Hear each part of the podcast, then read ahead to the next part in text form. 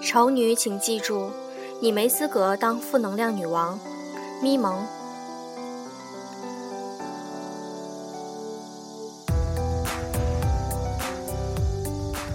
作为双胞胎姐妹，我认识的这一对儿，她们最大的特点就是丑。每次别人提到她们，都没法昧着良心使用“姐妹花”这种常用说法。有个摄影师，嘴蛮毒的。认识姐姐的时候，看她高壮肥硕，得知她还有一个双胞胎妹妹，给出了四个字的评价：祸不单行。然后呢，这个摄影师爱上了姐姐，迄今为止结婚八年，对老婆死心塌地。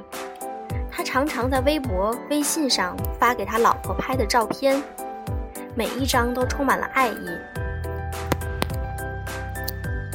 他说。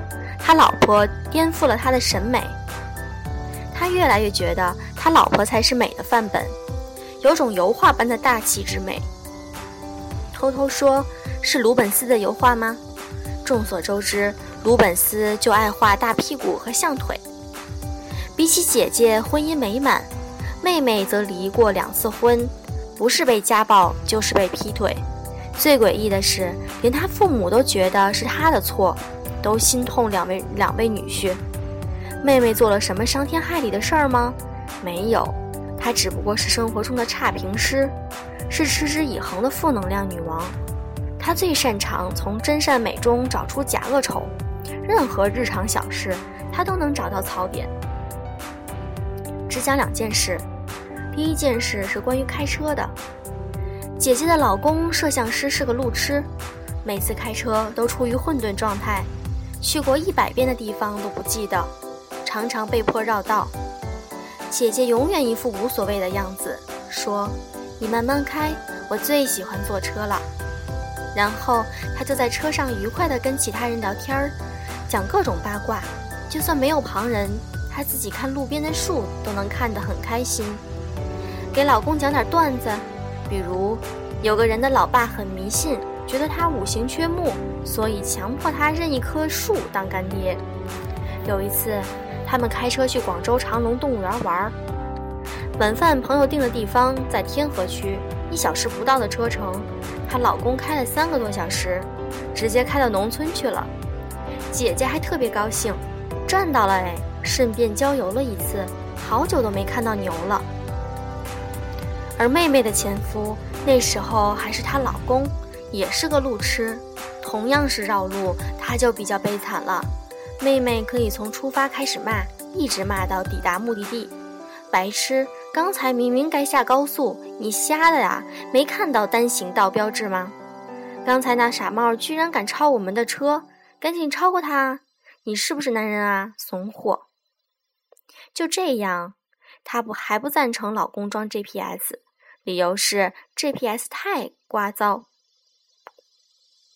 有段时间，她老公快得抑郁症了，想离婚，她还一哭二闹三上吊。她老公跟朋友酒喝酒，吐了真言，每天都在考虑用什么方法把他老婆弄死比较好。第二件事是关于旅游的，那时候妹妹和第一任老公刚结婚，感情还不错，跟姐姐姐夫四个人去华东旅行，在上海火车站准备去杭州，两个男人去买的票。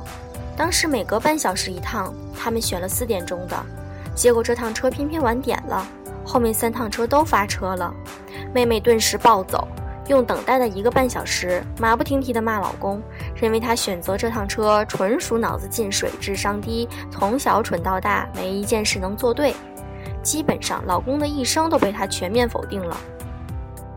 在老婆看来，他唯一做的就是把自己扔在铁轨上，以死明志。而姐姐呢，劝说妹妹无果，只好和老公玩起了填字游戏，两个人玩得不亦乐乎。等火车来的时候，他们还惊呼：“怎么时间过得这么快？”同样是一个半小时，跟妹妹就是度秒如年，跟姐姐却必须采用中学生作文专用术语：“时光如水，岁月如梭。”很多人问：“姐姐的摄影师老公，他的工作可以遇到各类美女，为什么只爱他的老婆？他说：“因为只有跟他在一起，才会随时随地都很快乐。”有一次，他去巴黎拍摄时尚专辑，随行全是性感美艳的女模特。当那些模特抱怨巴黎 WiFi 信号太烂、火车站脏乱差、巴黎人效率低下、骗子多、小偷多的时候，他就无比想念他老婆。如果是和他来，一定是没心没肺的旅愉悦之旅。张爱玲说：“唐明皇爱杨贵妃什么？不是美貌，而是热闹。不是每个女人都可以把日子过出乐趣的。这不等于鼓励女人都变得亢奋和聒噪。”如果你的兴趣爱好是吐槽和抱怨，那么赶紧改。负能、充满负能量的人就像一个黑洞，会把周围所有的好情绪全部吸光。同样是丑女，一个善于发现生活中美好的小事，一个善于挖掘生活中的丑陋。